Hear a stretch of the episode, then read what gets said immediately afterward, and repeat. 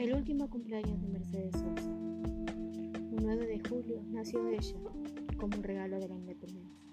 84 años después, su sobrina vuelve al último cumpleaños de la negra para contar la versión más íntima de nuestra cantora inmortal.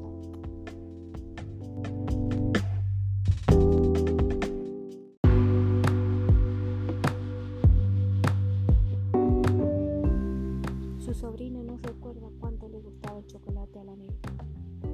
Esa noche de su cumpleaños había varias cajas de bombones. Tenía un listado de qué podía comer y qué no.